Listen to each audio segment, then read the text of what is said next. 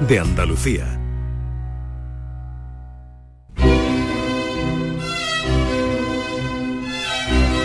Esta es La mañana de Andalucía con Jesús Vigorra. Canal Sur Radio.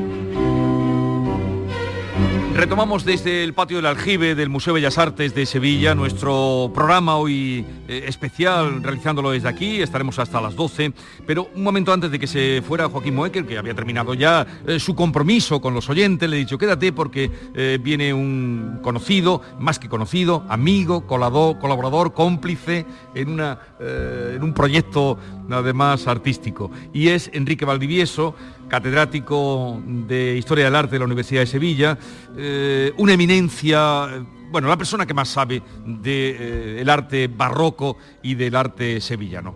Enrique Valdivieso, buenos días. Muy buenos días, querido amigo. Eh, cuando me dijeron que teníamos que venir aquí, digo, tiene que venir Enrique Valdivieso porque si no, no estamos a la altura procuraremos eh, alcanzar esas distancias altas y eh, manifestar y opinar sobre todo aquello que queráis consultarme. ¿Conoce usted a este señor que quería saludar? Desde hace muchísimos años. Don Enrique, yo tengo la, suerte es mía, ¿eh? Yo con Enrique tengo la suerte siguiente.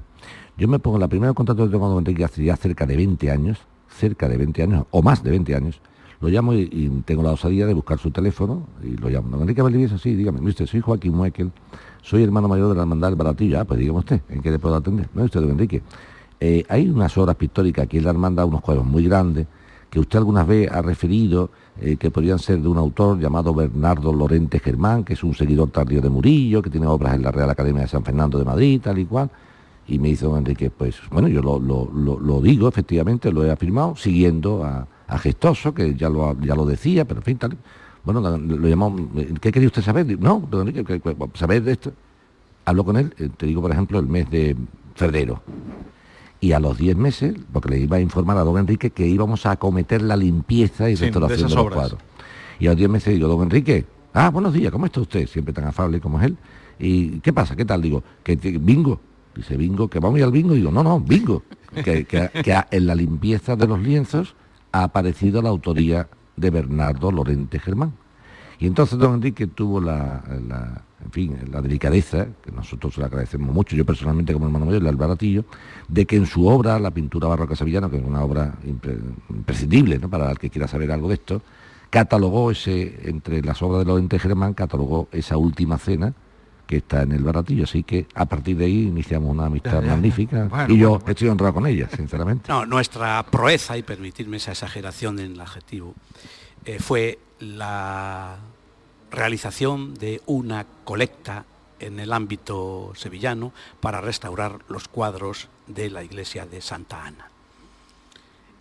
Pedro de Campaña, autor de esos cuadros, pues estaba reflejado en su mejor momento, pero el tiempo las había semidestruido y entonces yo me empeñé forzosamente en que había que restaurar las 16 tablas, 16 tablas, con un importe, entonces, pues ¿cuánto era? 40 millones de pesetas eran pesetas todavía en aquella época que manejábamos, que habría de pagar pues la iglesia, lógicamente, la iglesia no tenía esos 40 millones, y don Joaquín emprendió con su habilidad y trato una campaña y en muy poco tiempo muy poco tiempo reunió esa cantidad que permitió que evidentemente se iniciase el proceso y hoy, gracias a él concretamente, pues los cuadros lucen espléndidamente y son una de las joyas de la historia de la pintura sevillana y de las mejores obras que se hicieron aquí en el periodo renacentista. Y además esas tablas se pusieron en este museo Efectivamente. cuando se restauraron preciosas a, la altura de los ojos, porque en la iglesia de Santana está muy alta, se pusieron ahí y eso ya les unió para toda la vida, pues en complicidad y, porque, en fin, por esa, ese logro. ¿no? Y después, eh, después metió mucho a un artista eh, que don Enrique tuvo contacto con él porque tuvimos una comida preciosa, que recordaba don Enrique, un miércoles santo por la mañana, y tú también estabas, Vigorra, estábamos comiendo Enrique Valdivieso, Morante de la Puebla, tú estabas también, era un aperitivo almuerzo previo a la salida del baratillo. Mm. Y entonces don Enrique se comprometió con Morante en decirle, Matador, Torero, te voy a mandar el libro tal y cual, y lo mandamos. Lo mandamos. Efectivamente. Pues eh, Joaquín, quedas liberado para tus asuntos. Un, placer haber estado aquí y, una delicia eh, eh, hablar con don Enrique, que es un, es un, mago, un mago, un entendido de todo esto. Da gusto, ¿eh? o sea, pero no solamente en la cuestión del arte. Yo tengo la suerte de, como, tengo la suerte de, contar con su amistad. Don Enrique Valdivieso, aparte de ser un entendido en arte, porque es un profesor, un catedrático de la Universidad de Sevilla, es un, es un personaje desde el punto de vista de persona interesantísimo. ¿eh? O sea, es una pena que no podáis disfrutarlo más. No, no, yo siempre que puedo acudo a él. Gracias, Joaquín. Hasta luego, buen fin de semana y buen puente. Eh, Enrique Valdivieso, em, ¿cómo está usted? De, salud, de ánimo? ¿Cuál es su estado de ánimo? Pues eh, a pesar ya de mis 78 años, yo todavía soy un chaval. Me muevo con unos impulsos, con unas actitudes, con unos, unas ilusiones que realmente parecen de alguien que está empezando y no al revés, de alguien que está terminando. Y con esa ilusión me muevo, sigo trabajando, sigo escribiendo, ya desgraciadamente no doy clase, que es una de las cosas que más siento, pero dedico pues unas 10 eh, horas al día a estudiar. Últimamente estoy preparando un libro sobre los bodegones sevillanos, los bodegones que se pintaron en Sevilla, bodegones y floreros, además, todo ello, y pues mm, ocupo perfectamente mi tiempo, además lo invierto siempre en algo que creo que pueda ser productivo y beneficioso para la cultura local. Y de todas formas a mí no me importa, porque eh, si todo ello fracasa con de alguna otra manera, porque los tiempos son muy negativos para la cultura, Estamos viviendo en que la cultura, eh, y sobre todo la cultura ya orientada a este mundo nuestro, que es la del arte, eh, ha bajado en muchísimos enteros, y se editan muy, muy pocos libros de arte, el público no, no los adquiere y hemos pasado a un segundo plano, pero un segundo plano en el cual, al menos yo trabajando y escribiendo, lo paso muy bien todos los días y con eso es mi mejor recompensa. Hace un momento le preguntaba yo a Enrique Valdivieso cuándo es la primera vez o cuándo fue la primera vez que, visitó este museo, que entró por las puertas de este museo y me contaba que era un chaval que estaba eh, de viaje en el Ecuador de carrera, paso, de Ecuador, paso del Ecuador y, y fue la primera vez que, entró en contacto con estos cuadros. 23 años tenía. 23 años, un chaval. ¿Ya, ya conocía la pintura sevillana? ¿Ya, conocía, el barroco sevillano? De libro. De libro. De libro, pero visualmente esta ciudad me impresionó de tal manera que eh, sobre todo tuve una especie de visión. En un momento determinado fuimos a la catedral y en la catedral pues vi el enorme repertorio de pinturas que había en retablos, en paredes, en sacristías, en distintas dependencias y dije, uy, cuando yo termine la carrera, ¿cómo me gustaría catalogar eso? Y justamente cuando yo llegué aquí destinado eh, por oposición a la Cátedra de Arte de Sevilla, en el año 1976 llegué el primero de octubre. El primero de noviembre ya tenía permiso de la catedral para comenzar a hacer el catálogo, que fue la primera obra que yo hice aquí. O sea, el 1 de octubre viene usted y el 1 de noviembre en un mes ya tiene usted permiso para, porque le vieron además, le verían maneras, le verían, eh, pues, porque era muy joven. Sobre todo vieron la disposición que tenía. ¿Eh? Y bueno, fue, fue bueno, para, para, mí fue magnífico porque realmente eh, tuve unas experiencias extraordinarias. Sobre la catedral se había escrito mucho, pero nadie había explorado los cuadros que estaban en alto. Porque entonces, permitidme esta anécdota, sobre todo los profesores eh, de, arte y serios, jamás se subían a una escalera. no era propio que un, titulado de universidad se subiese a una escalera. Pues aquí me tenéis... ¿Y entonces cómo conocían los cuadros? Eh, bueno, pues los conocían de vista y de... y entonces usted Porque ni siquiera había teleobjetivos buenos para hacer sí, Sí, buenas fotos. ¿Y usted subió en escalera o en andamio? ¿Cómo lo hizo? No, no, eh, ambas cosas. concretamente, pues la escalera usé una de las más altas de la universidad, después un sacristán de la universidad me prestó un mono de trabajo, ¿eh? con una gorra también, y luego, como eh, lo primero que hacía era con un plumero desempolvar los cuadros que tenían dos dedos de, polvo encima, pues tenía un pañuelo como los cowboys del, oeste, con las narices tapadas. Y así empezó. así empecé, y no, no, y así terminé, porque descubrí más de 15 obras firmadas que no se habían visto nunca en la historia de la catedral. Ah, bueno, bueno. Pero me decía usted hace un momento que lamenta, ha dicho que en su situación, cuando le he preguntado sobre el estado de ánimo, que lamenta mucho el no dar clase.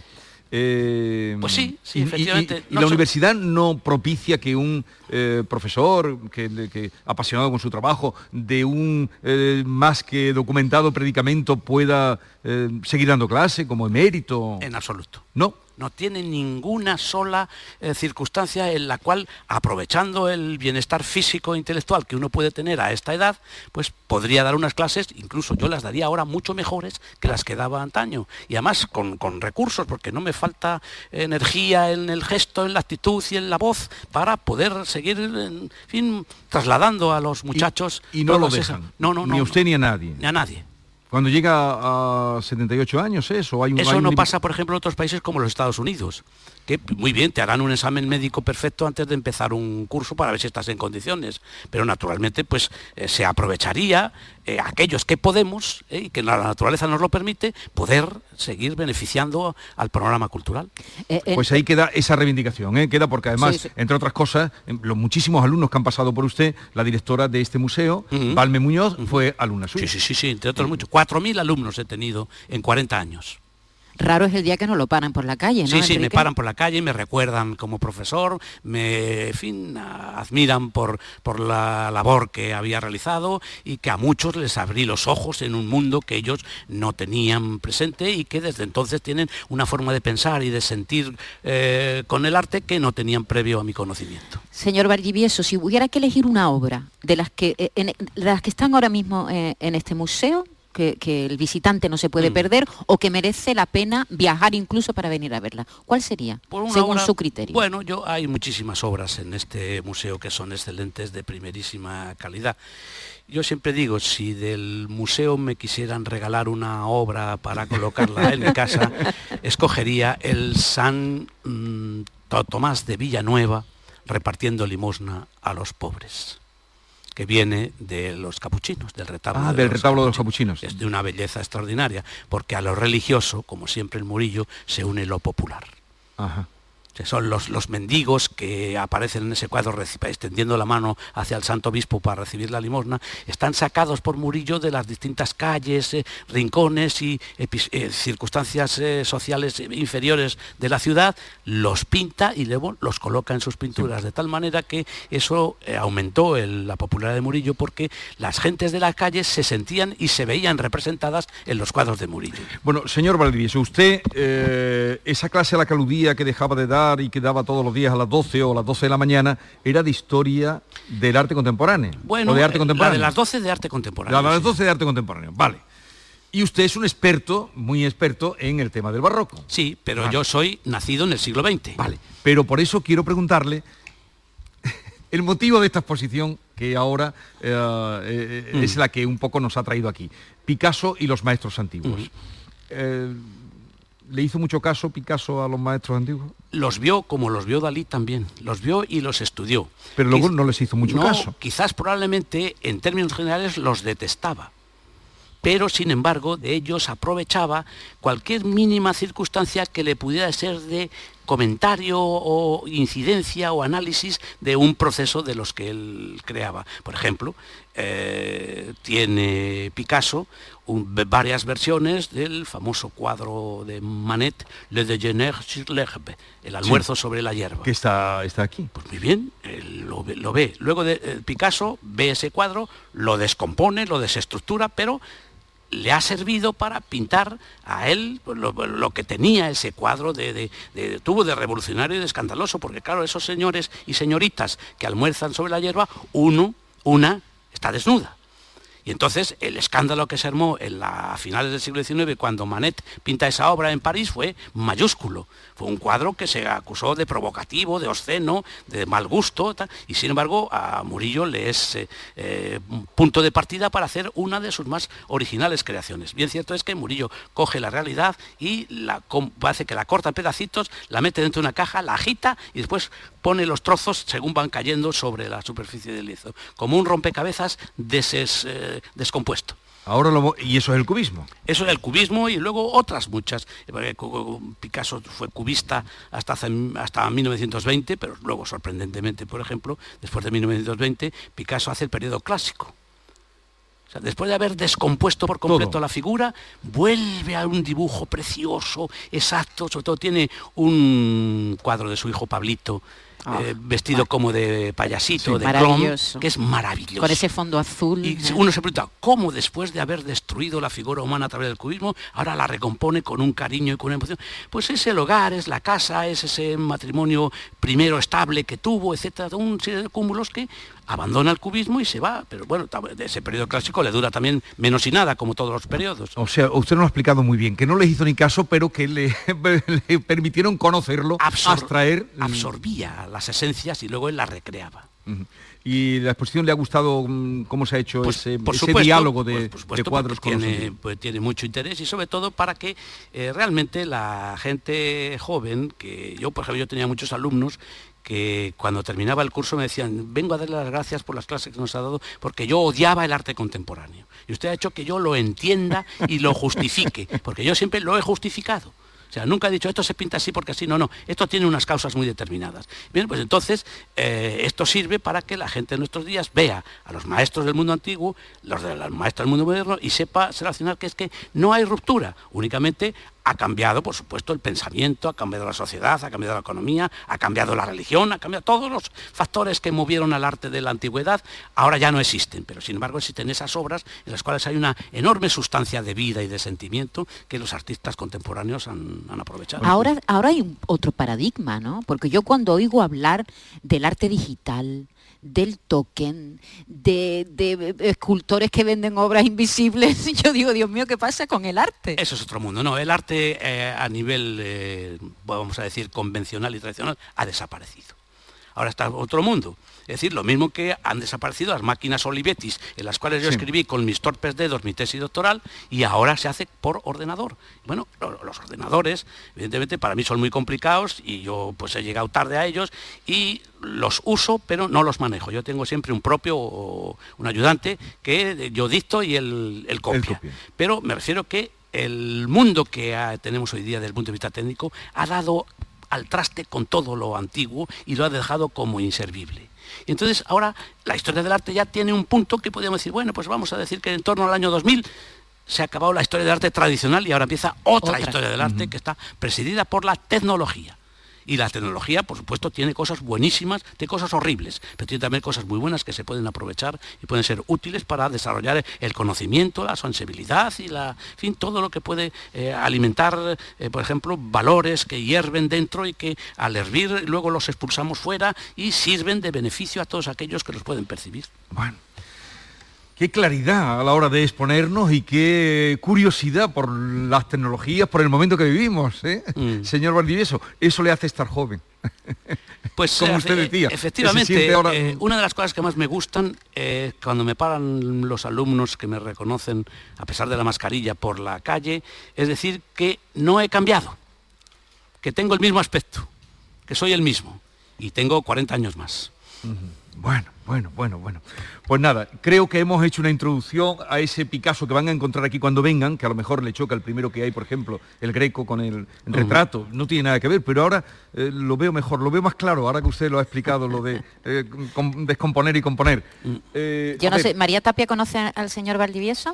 Bueno, yo por supuesto sí, sí sé quién es, porque es una eminencia, ¿no? Eh, en- es catedrático de la universidad y todos los libros que ha publicado y tal, pero bueno, y es un honor estar hoy aquí también pero con él. Tú estudiaste en la Universidad de Sevilla, en la Universidad de Bellas Sí, Artes, yo hice Bellas Artes. pero no tú lo tuviste de profe. No, no lo tuve de profe porque, claro, él está en, el- en la Facultad de Historia del Arte, pero tengo muchas amigas, tengo muchos amigos en la facultad y, y algunos sí que me ha hablado de él. Por y ahí para bien. ¿eh? tenemos aquí una alumna, Que ¿eh? va gente Sí. entrando en el museo, una alumna, ¿no? Sí, nos hemos encontrado con una alumna del señor Mira Valdivieso. por dónde tenemos aquí una alumna. ¿Cómo te llamas? Amparo Gallo. Amparo. ¿Y qué recuerdas tú de...? Era fantástica sus clases. ¿Por qué? Porque mm, no cogíamos ni apunte. Era escucharlo hablar. Nos abrió, al- como ha dicho él, nos abrió el arte contemporáneo, porque veníamos todos del barroco, renacimiento, y todos tan jóvenes allí, era una delicia sus clases. Y un honor, vamos, mm, ser discípula, nosotros en el argot los historiadores del arte, ser discípulos y demás, y es un honor haber sido alumna de Enrique. ¿A qué te dedicas tú ahora? ¿Dó- ¿Dónde te has Yo estoy opositando para conservador de museo. Ajá. Bueno, Pues que tenga suerte. Pues mucha suerte. Eh, señor Valdivieso, ha sido un placer. eh, Ya seguiremos hablando otro día. Gracias por habernos atendido nuestra llamada. ¿Sigue viviendo en Mateo Gago? Sigo viviendo en Mateos Gago. O sea que usted cuando viene Sharon Stone y saca la giralda, ¿ha visto el vídeo ese? Que Sí, sí, sacó? lo he visto, lo he visto. No se le escapa a usted nada, vamos. No, me hay diga, que- ya solo falta que diga No, que tiene Twitter hay también. Que, hay que estar al día rigurosamente. O sea, cuando viene, no le sorprende, claro, que haga eso Sharon Stone. No, no, no en le sorprende. en usted- absoluto, no. No me sorprende. Seguiremos hablando, ¿eh? Pues eso espero y lo haré con mucho gusto, además. Ya, ya le llamaré. Ahora que tiene usted más tiempo, para que no, ya le llamaré. Ya le llamaré. Gracias por la visita. Gracias a vosotros. Hacemos una pausa y vamos enseguida con María Tapia, que ahora le vamos a contar por qué eh, está hoy con nosotros y por qué la hemos invitado. Ella nació en Jaén, se licenció en Bellas Artes en Sevilla, cuenta mm, con eh, muchos trabajos sobre diseño y, bueno, ahora les cuento después por qué la tenemos hoy aquí. La mañana de Andalucía con Jesús Vigorra. El secreto de un buen día, cocina rica en compañía, momentos nomen. Hay momentos para siempre, todos juntos, buen ambiente, momentos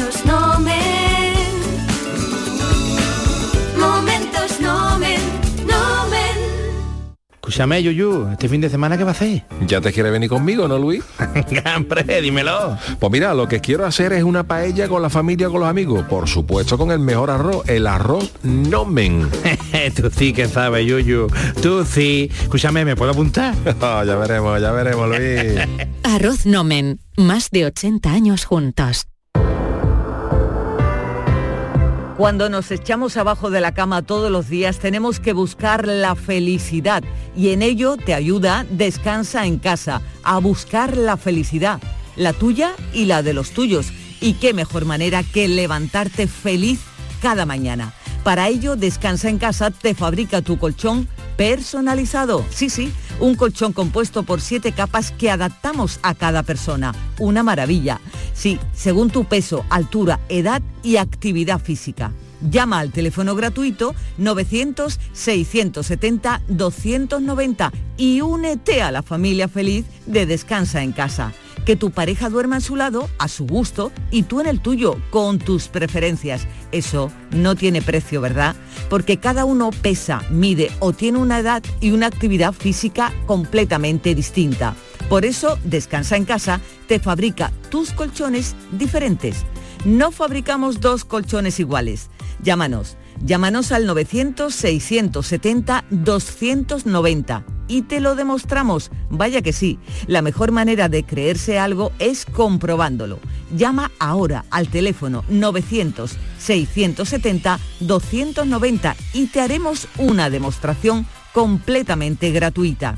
Y si llamas y dices que eres oyente de Canal Sur, por comprar tu colchón de matrimonio, ¿qué te parece? Te regalamos otros dos colchones individuales. Descansa en casa sabe que una familia que se despierta feliz es una familia unida. Y para uniros más, si eres una de las 50 primeras llamadas, Descansa en casa te regala una freidora maravillosa dietética para no reprimirse de frituras, pero eso sí, consumiendo solo una cucharada de aceite. Llama, llama ahora al teléfono gratuito 900-670-290. 900-670-290.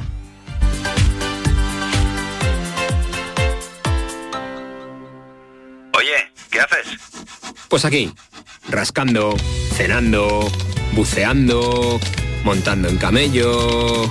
Vamos aquí, disfrutando mucho. Rascas multiplicador de la 11. Multiplica tu premio y podrás ganar al instante hasta 500.000 euros. Gánalo rápido y disfrútalo mucho. Rascas multiplicador de la 11. Tomando el solecito. 11. Cuando juegas tú, jugamos todos. Juega responsablemente y solo si eres mayor de edad. Escuchas Canal Sur Radio en Sevilla. Estudiar de forma online y semipresencial, adaptando el ritmo de estudio a tu situación personal, es posible gracias a UNED Sevilla. UNED Sevilla te da la posibilidad de cambiar tu futuro con su oferta de más de 28 grados, másteres oficiales, cursos de idiomas y los nuevos microtítulos de solo un año de duración. Es el momento de plantearte nuevas metas. Cambia tu futuro. UNED Sevilla te ayuda. ¿Te has enterado de que Los Alcores está la única tienda Xiaomi oficial de Sevilla? ¿Cómo te lo cuento? Tienen la única tienda Xiaomi de toda Sevilla, con ofertas y promociones que no te puedes perder. Además, renuévate con la nueva temporada en moda y complementos de las primeras marcas. Todo para el hogar, alimentación, gastronomía, cines y todos los servicios que necesitas para hacer de tu visita un momento perfecto. Centro Comercial Los Alcores, Autovía Sevilla-Málaga, salida 7. Mucho donde disfrutar. Yo ya no pago por mi consumo y digo chao, digo chao, digo chao, chao, chao, a tú lo mismo. Vente conmigo, nuestro petróleo es el sol. Dile chao. Bienvenido al autoconsumo. Dimarsa.es Esta semana, Destino Andalucía está dedicado de forma monográfica a analizar el turismo de cruceros. Las nuevas tecnologías, el perfil del crucerista o la apuesta por la seguridad y la sostenibilidad son algunos de los aspectos que analizaremos en nuestro programa. Una actividad que supuso la llegada de un millón de viajeros en 2019 en Andalucía responsables de los puertos, directores de grandes compañías navieras o profesionales de distintos ámbitos del mundo del turismo analizan las claves para un sector que espera recuperar sus cifras de turistas y escalas a corto plazo. Destino Andalucía, presentado por Eduardo Ramos, se emite este viernes 29 de octubre a las 18.30 horas en Canal Sur Radio.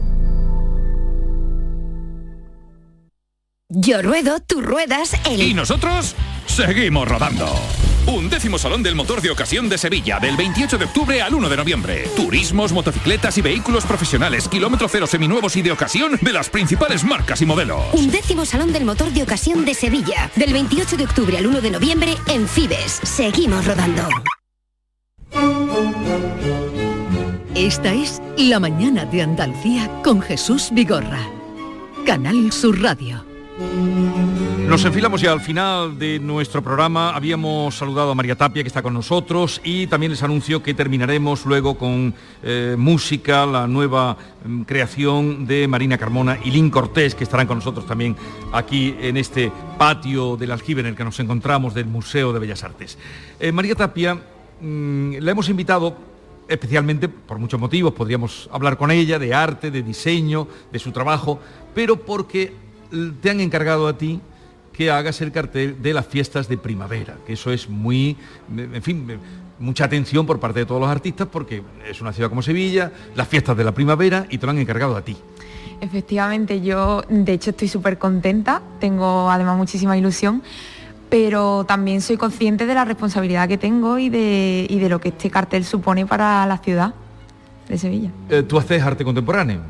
Más pintura contemporánea. Sí, me identifico más con el ¿Y cómo vas a hacer? ¿Tienes alguna idea? No es que nos lo cuentes aquí, pero ¿por dónde vas a llevar tu cartel? Pues eh, bueno, eh, ya empecé a trabajar en ello y, ahora mismo estoy un poco pues eso, con tema compositivo, estoy preparando soporte, estoy ahí dándole vueltas porque al fin y al cabo el reto eh, es unificar muchas fiestas en un mismo formato.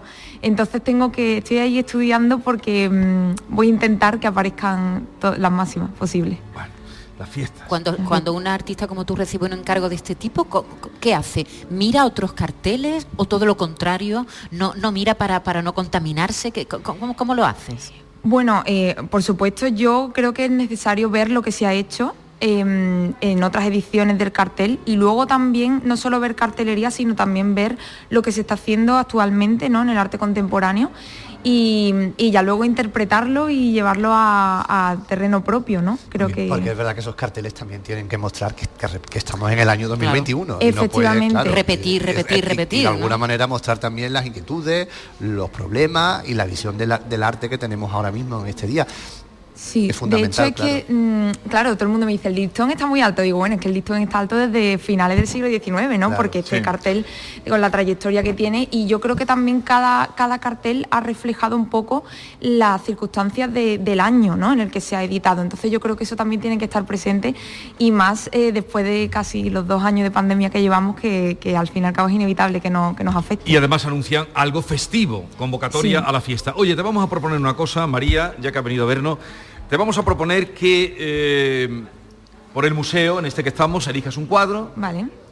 Tú te vas, eliges un cuadro, cuando tengas elegido, conectamos contigo, si irá contigo Yolanda, y, y nos dice, para conocerte un poco mejor también a través del cuadro que vas a elegir. Venga, ¿Te parece? encantada, El juego. Venga, bien. pues muchas gracias. Venga, gracias Te dejamos que te vayas con Yolanda a elegir un cuadro. Y mientras tanto, mientras eh, elige María Tapia, la eh, diseñadora del cartel de las fiestas de primavera, un cuadro, vamos a seguir hablando con gente que nos estamos encontrando en el museo. Pues mira, nos hemos encontrado, como no, con una persona que viene todos los días a trabajar aquí. Se llama Lourdes Paez y es conservadora del museo. Hola Lourdes, buenos días, ¿qué tal? Uy, Buenos me voy a días. quitar la mascarilla.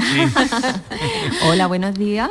Eh, sí, mi nombre es Lourdes Paez y nada, aquí venimos todos los días a trabajar. Y vienes directamente del, del taller ahora. No, ¿O de dónde? mira, ¿Tu despacho? eh, sí, bueno, nosotros estamos en un despacho y eh, estamos los dos departamentos que, que existen, que son el de difusión y el de conservación. Y yo pertenezco al de conservación e investigación. Y bueno, llevamos un poco los almacenes, que era lo que, lo que Es decir, que Lourdes tiene la llave de, de la Del cueva de. Alibaba, es decir, donde se guarda lo que no se ve, pero que a menos veces... los ladrones. Pero a veces es muy importante lo que no se ve. ¿Cuántas veces? A veces Por es muy importante lo que no se ve. Muchas veces el, el museo es más grande por debajo que por arriba, por así Por decirlo. supuesto, es lo, eh, has dado en la clave totalmente de- del el kit de la cuestión porque los almacenes son eh, pues el Santa Santorum del, museo porque son eh, bueno la conservación que es la que la, eh, la actividad primordial de un museo pues tiene su sentido en, los almacenes de- del museo. Son precisamente lo que no se ve, donde están las colecciones. Está la mayor parte de las colecciones en, eh, el almacén. Eh, lo expuesto es una mínima parte. Eh, date cuenta que en torno a un 10% al 20% solo está expuesto. El resto está en los almacenes. Y la historia del arte es como si fuera un puzzle. A mí me ha encantado tener a Enrique Valdivieso. Ah, sí, eh, nos ha encantado Está todo. el mundo encantado que era profesor también nuestro de, de, la varias directora, sí, nuestro de Blanca Murube también otra compañera y la verdad que, que es un si- honor Si, tú tuvieras que sacar ahora mismo que tú estás deseando. Dos cuadros que están abajo guardados que nadie Subir, ve subir y, que dos, están, ¿no? y que están diciendo sácame de aquí sácame de aquí tienes que elegir bueno bueno bueno. Yo mira yo te tenía que decir te una gritan, cosa. algunos que te Hay gritan gente- cuando van. hay gente que dice que como que los almacenes están eh, ocultos y que son una zona oscura donde nadie accede y tal. Y realmente no es así. Los almacenes están muy vivos. Eh, date cuenta que al estar la mayor parte de ese eh, de, de lo que compone el puzzle de la historia del arte estar allí metido. Ahora mismo Enrique Valdivieso acaba de ver un cuadro eh, en el que está barajando una posible autoría. Entonces los almacenes están súper vivos, no podemos decir quién es. Pero ya, pero se sabe o no, se Ya, sabe ¿ves o no? es secreto? aunque no lo ¿Ves cómo digas. es secreto? Lo tiene, lo tiene en mente, pero lo va a publicar y cuando lo publique dará un campanazo absoluto. ¿Sí? Entonces, claro, los almacenes están continuamente siendo visitados por eh, investigadores, porque la investigación es otra de, la- de las funciones del museo que no se ve. Eh, al público, pues que le llega una pequeña parte en forma de exposiciones, por ejemplo, pero eh, la investigación, aquí vienen eh, muchos investigadores a, los almacenes para ver esas otras obras, a lo mejor de menor calado, de menos importancia que los murillos, son anónimos que podrían tener una autoría cierta después de una investigación. Y claro, con eso componemos un puzzle maravilloso. Entonces, no están castigadas. Mucha gente piensa que las obras que están en un almacén están castigadas y están ignoradas completamente. No, están registradas, están, sabemos dónde están eh, cada una y de ellas. condiciones. Y, en bueno, se, condiciones. se intenta allí, bueno, pues hay una temperatura y una humedad estable, se tienen que, que tomar una serie de medidas, no están eh, iluminadas, están precisamente eh, la luz es uno de los, de los factores que deterioran las obras de arte que están compuestas de, de- de materiales fotosensibles, ¿no? Y claro, eh, allí está completamente a oscuras el almacén hasta que alguien viene y bueno, de- tiene que encender la luz para hacer ciertas actividades. Pero mm, esa serie de medidas son la- las medidas claves para la conservación. Pues esa es la labor de una conservadora, en este caso Lourdes Páez, conservadora del museo, para que también descubran ustedes o sepan eh, ese otro trabajo que no se ve, pero que es un trabajo importantísimo. Oye, gracias por estar con nosotros. Muchas este gracias a vosotros, por favor. Y estáis en vuestra casa y gracias. estamos encantados. A ver dónde se ha ido. María Tapia, A ver dónde se ha ido María Tapia. Adelante, Yolanda. Pues mira, estoy delante del cuadro que ha elegido María Tapia, que se llama Busto de Hombre, un Picasso. ¿Por qué? Pues bueno, eh, sobre todo lo primero que me llamó la atención de, esta obra eh, es el color, ¿no? Porque el color es protagonista en, en la composición y yo creo que eh, me atrevería a decir que Picasso no se eh, fijó, no tuvo un referente concreto porque entendemos que es un retrato, pero no aparecen rasgos faciales marcados como tal eh, y tampoco pretende eh, conseguir ningún parecido ¿no? con ningún personaje. Pero sin embargo refleja muy bien el color porque bueno, utiliza los complementarios ¿no? y, y- y el rojo, por ejemplo, que se asocia tanto con, con la realeza. Eh, es propio de, de los bueno de los retratos mm, típicos del barroco y, y luego sobre todo en la interpretación no yo creo que, que si pudiéramos si nos permitieran pasar la mano por encima de la superficie de la pintura podríamos apreciar eh, como la orografía no el relieve que, utiliza como, como recurso, ¿no? como, un empaste que, también se usa para diferenciar primeros y segundos planes. ¿no? Creo que, que al fin y al cabo el, el color eh, es protagonista eh, frente a la forma y al dibujo. Pues nada, aquí delante de este eh, busto de hombre estamos parados. es un cuadro precioso, maravilloso y con un colorido estupendo. mm, para quedárselo, vamos. Bueno, pues muchas gracias María por haber entrado en nuestro juego y en un momento, después de esta pausa, vamos a escuchar la música de Marina, Carmona y Lin Cortés, que también están con nosotros en el estudio que hoy hemos montado en el Museo de Bellas Artes. La mañana de Andalucía con Jesús Vigorra. La vida es como un libro y cada capítulo es una nueva oportunidad de empezar de cero y vivir algo que nunca hubieras imaginado. Sea cual sea tu próximo capítulo, lo importante es que lo hagas realidad. Porque dentro de una vida y muchas vidas, ahora en Cofidis te ofrecemos un nuevo préstamo personal de hasta 60.000 euros. Entra en cofidis.es y cuenta con nosotros. Para acordarte del 11 del 11 piensa en tus palabras preferidas. Climatizada, tiene 11 letras. Tiempo libre, tiene 11 letras. Islas Caimán, 11. Pues Pulpo tiene cinco. Ya, pero Pulpo a Feira tiene 11. Ya está a la venta el cupón del sorteo 11 del 11 de la 11, con un premio de 11 millones y 11 premios de un millón. 11 del 11 de la 11, el día que recordarás siempre. 11. Juega responsablemente y solo si eres mayor de edad. En cofidis.es puedes solicitar cómodamente hasta 60.000 euros. 100% online y sin cambiar de banco. Cofidis, cuenta con nosotros. Canal Sur Radio Sevilla, la radio de Andalucía. Volvemos al teatro con Cosas de Niños. ¡Qué maravilla, compadre, con el aforo completo! ¿Cuándo?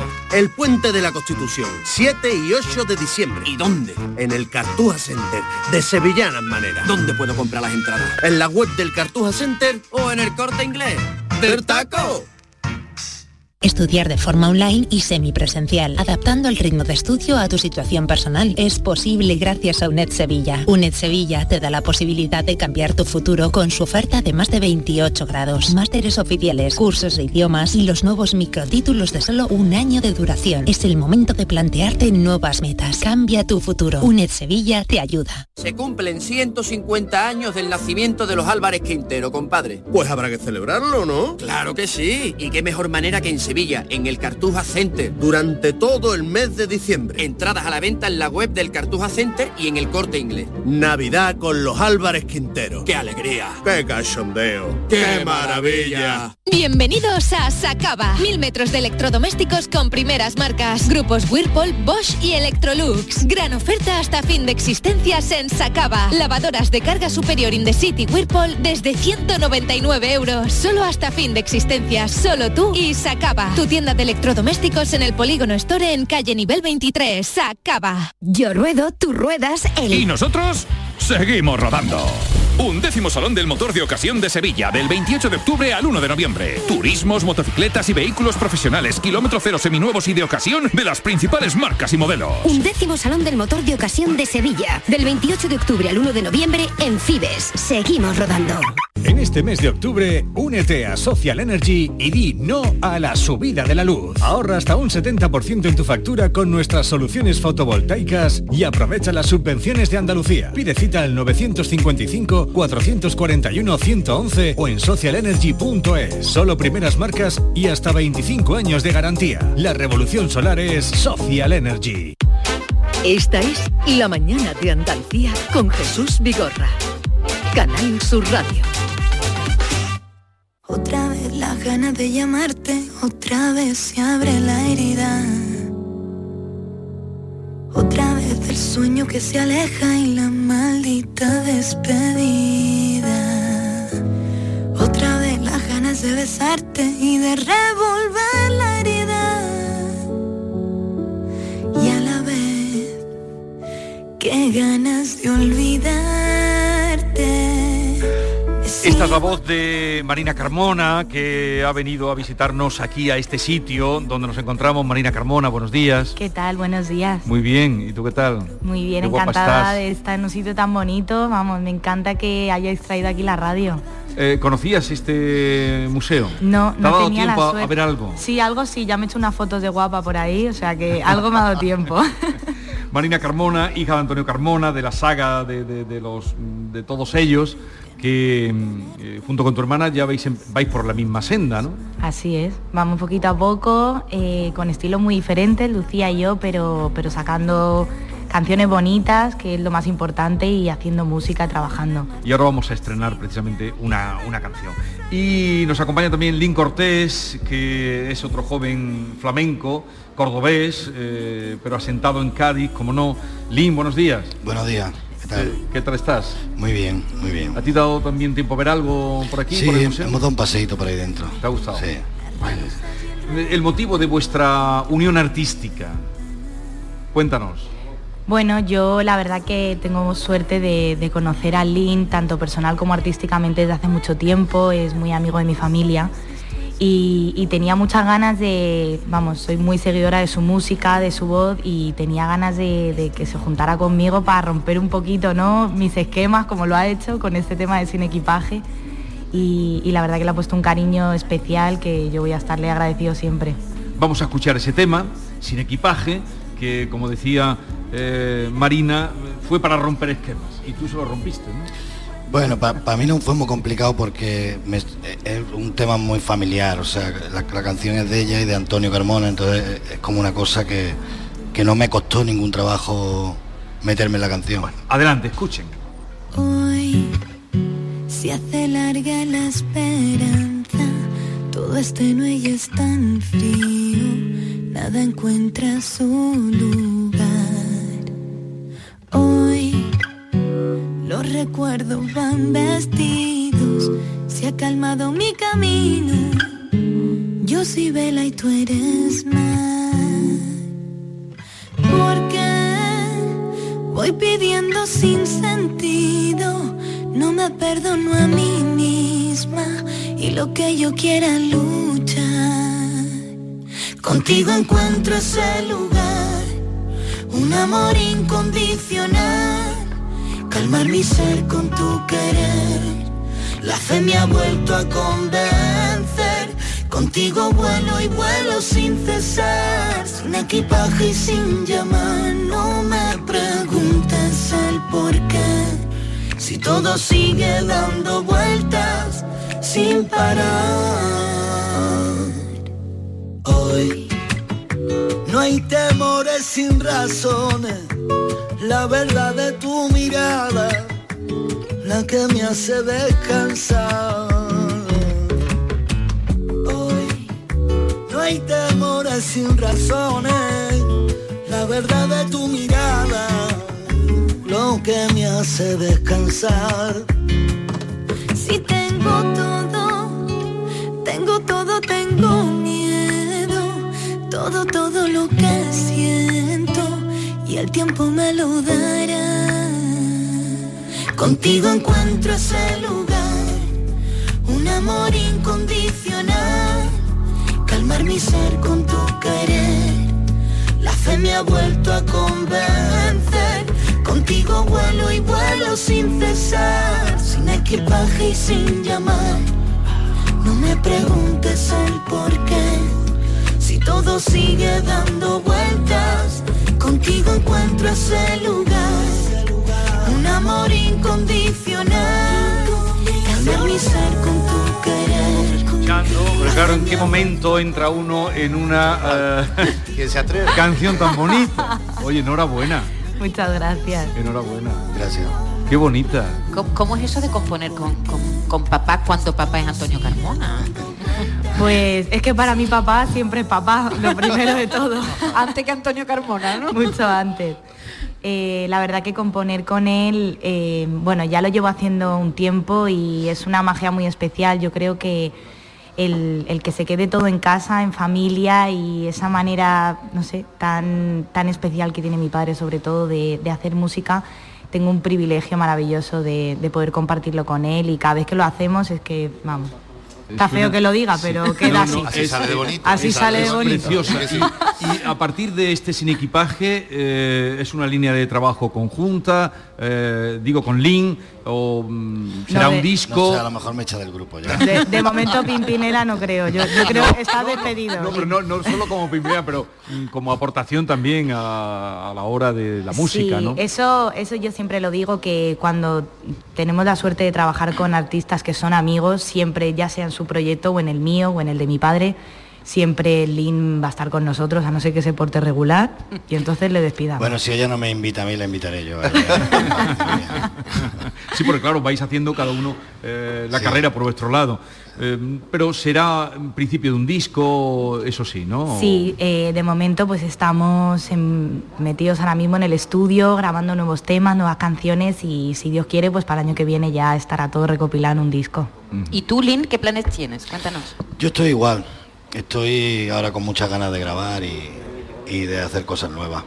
Ahí estoy con varias colaboraciones y Mirando el mar también, ¿no? Mirando el mar, mirando el mar, porque sí. tú eres de Córdoba, pero ahora estás Ahora estoy ahí en la costa. en la playita, No vamos a decir el sitio para que no va- vayan los fans allí a- El litoral gaditano. Demasiado de moda está ya, no lo, no pongamos más. El litoral gaditano. Oye, ¿y de actuaciones, eh, cómo lo tienes? Bueno, pues esta noche justamente vamos a cantar en los premios Radiolé Este tema. este tema Ah. por primera Que vez. te dan un premio, ¿no? Porque me van a dar un premio. sí. Enhorabuena. Muchas gracias. Y vais a cantar. A ver, quiero que siga sonando un poquito. ¿Cómo es ese solo que haces tú cuando cantas tú? Eh, ¿Sí? ¿Cómo es? No hay pasiones sin... ¿Cómo es? La letra. A ver, ¿Quién ha cantado esto? No, Hoy no hay temores sin, sin razones. Sin temores, sin razones.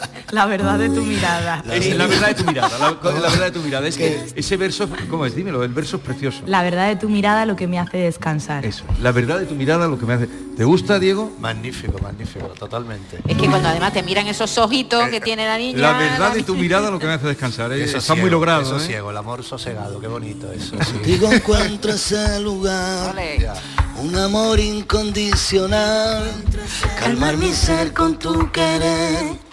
La fe me ha vuelto a convencer, contigo vuelo y vuelo sin cesar, sin equipaje y sin llamar. No me preguntes el por qué, si todo sigue dando vueltas sin parar.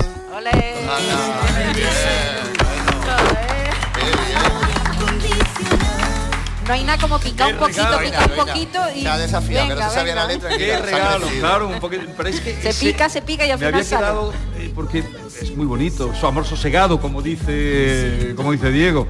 Pero ese verso me, me quedaba cuando tú lo cantabas, ¿no? En, ti, en tu mirada descanso, ¿no? Qué fantástico. ¿Estáis enamorados? No. Bueno, sí, de mí, de mí muchísimo. oh, qué egoísta. pero no, sí, ¿No? lo siento. ¿Qué hacemos? Está muy mal, está muy mal la cosa. Hay que empezar, hay que empezar por El enamoramiento es una ¿Y tú? enfermedad. Pero, mm, Pero Hemos abierto un melón pero hay que no sé medicina yo si para esa enfermedad o no. Entraríamos en una filosofía muy profunda, pero el amor es una Para ti enfermedad. el amor es una enfermedad. Sí. Que no todo lo que habéis cantado es mentira, entonces. No, es incondicional, Ah, es está amor, bien. pero no es enamoramiento. Muy bien, está muy bien. Esa, está muy bien esa Eso es, puntualización. eso A ver, ¿eh? Ahora ya... Y para ti, el amor qué es? Para mí, como digo en, en el tema, un amor incondicional no tiene por qué ser de pareja. Yo creo que mi amor incondicional lo siento en mi fe, lo siento en mi familia, en mis amigos, en, en- en atardeceres, en los sitios que no vamos a decir. Para mí ahí está el amor incondicional de alguien. O sea que por eso te digo que no estoy enamorada de una persona en particular, estoy enamorada de mi No, yo hablaba música del y de mi yo gente. hablaba del amor. Yo no te he dicho, estás enamorado de una persona particular. Ah, bueno, bueno.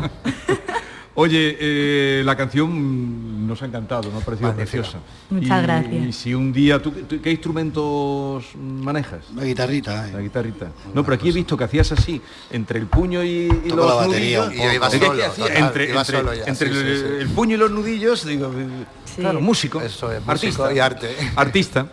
Hoy muchísimas gracias, me ha gustado conoceros, que paséis un día feliz hoy en ese premio que tenéis Muchas y espero que nos veamos otra vez pronto, ¿no? Claro. Venga, un abrazo. Así Gracias. suena, sin equipaje. La fe me ha vuelto a convencer.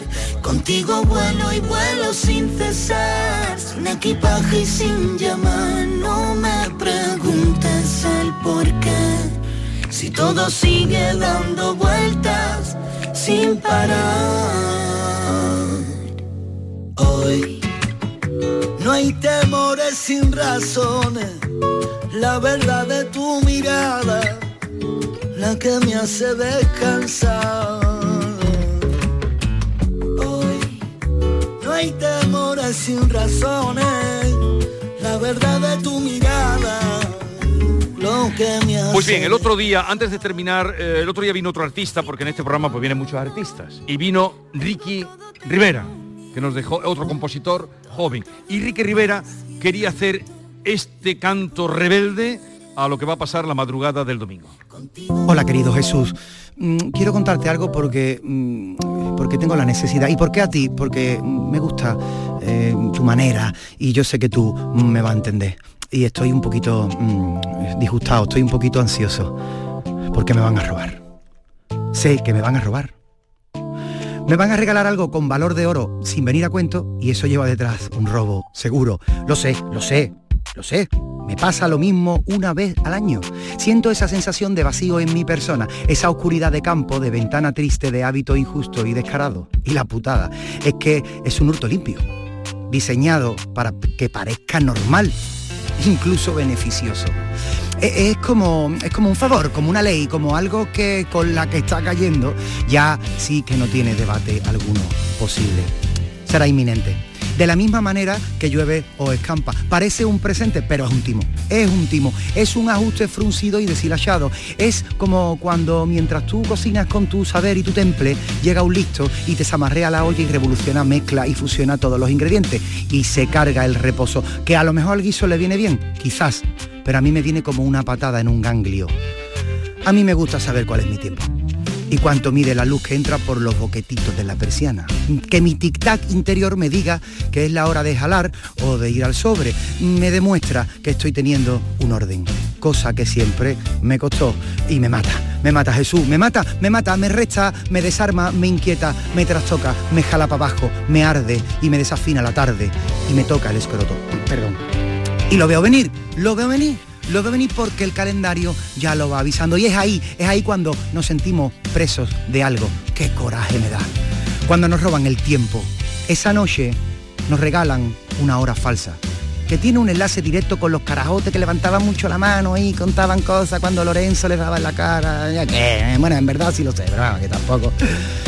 Yo ya solo por eso deberíamos de dejar la manilla chiquitita, quietecita y de paso para contrarrestar la oscuridad y el peso que nos produce, al menos a mí, este fucking cambio deberíamos cantar, tocar, bailar, cantar, reírnos y producir cualquier estímulo de buen rollismo que nos libre de este antiguo polvoriento, estúpido, incoherente, torpe, sin sentido y puto podrón, robo de tiempo. De mi tiempo, mi tiempo, porque es mío.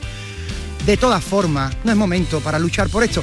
Hay un tema más importante y vital que está que no se está solucionando, eh, porque cada día hay más carajotes, sordos, bueno, en fin, solo que veo de venir mi desajuste y lo lanzo como quien lanza el polvo de la manta, sacudiéndolo por la ventana para luego saludarnos de lejos, como llevamos ya un tiempo intentando vivir sobreviviendo.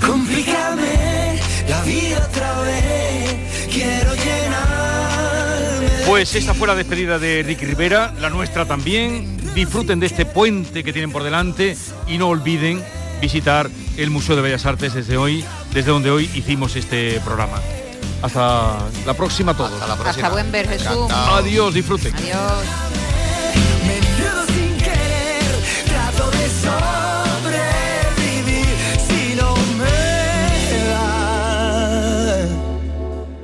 Los diez minutos que te pedí.